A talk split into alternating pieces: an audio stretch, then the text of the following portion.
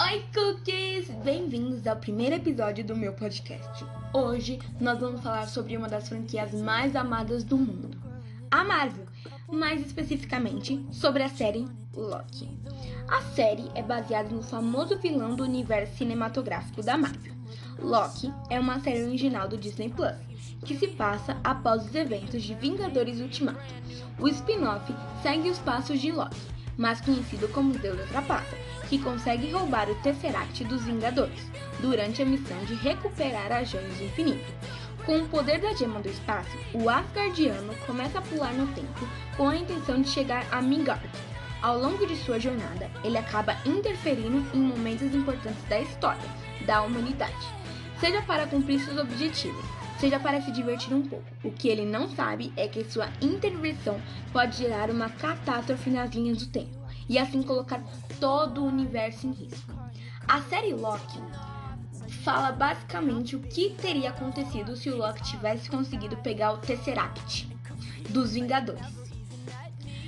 Ele fala também sobre a vida do Loki, mostra o Loki, as partes emocionais do Loki, mostra variantes do Loki é uma variante mais doida que a outra.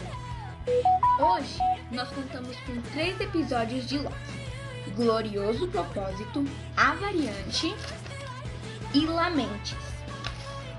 Esses três episódios são. Cada episódio de Loki é lançado toda quarta-feira até o final. Não sei quantos episódios vai ter exatamente.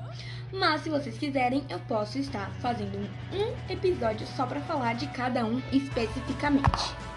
Vamos falar um pouquinho do primeiro episódio de Loki, o glorioso propósito.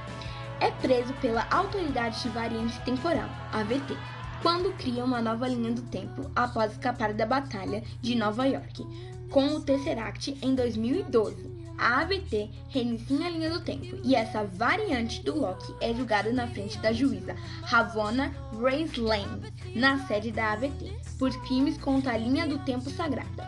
Loki culpa os Vingadores por criarem essa situação ao viajar no tempo, mas Lane diz que suas ações deveriam acontecer, ao contrário da fuga de Loki. O agente Mobius M. Mobius intercede e leva Loki a uma sala de vídeo para rever seus erros passados e questionar sua história de ferir pessoas. Ele revela que Loki, em seu futuro, pretende inadvertidamente causar a morte de sua mãe adotiva, Frida. Loki tenta escapar, mas desiste ao perceber que o poder da AVT, exceto o das Joias do Infinito. Ele retorna à sala de vídeo e assiste a mais eventos futuros, incluindo sua própria morte nas mãos de Thanos. Ele não está concordando em ajudar Mobius a caçar outra variante, e Loki, que matou vários agentes da AVT e roubou suas cargas de reiniciar da linha do tempo. No primeiro episódio, nós podemos perceber tantas coisas importantes que nós nunca tínhamos percebido antes. Se você prestar bem atenção, a Marvel não lida muito bem com a questão das depressões do personagem.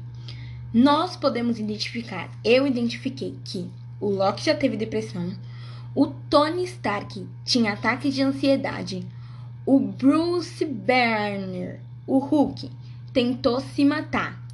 E quando em Thor Ragnarok, se eu não me engano, ele a máquina fala: "Bem-vindo, Vingador mais forte". Significa que ele não era forte só por causa da capacidade do corpo dele, por tudo que ele passou e por ele ter resistido até o final.